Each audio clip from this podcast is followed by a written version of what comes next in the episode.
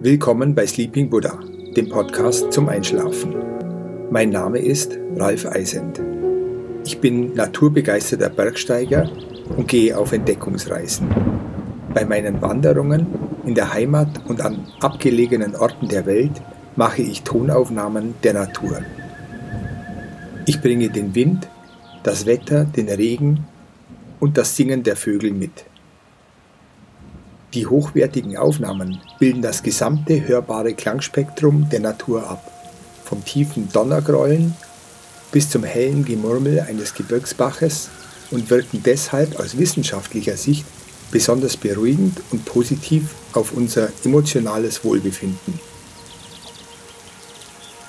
Ich nehme dich mit auf Berge und in stille Täler, an plätschernde Wasserfälle und entfernte Küsten zu hinduistischen Tempeln und buddhistischen Klöstern.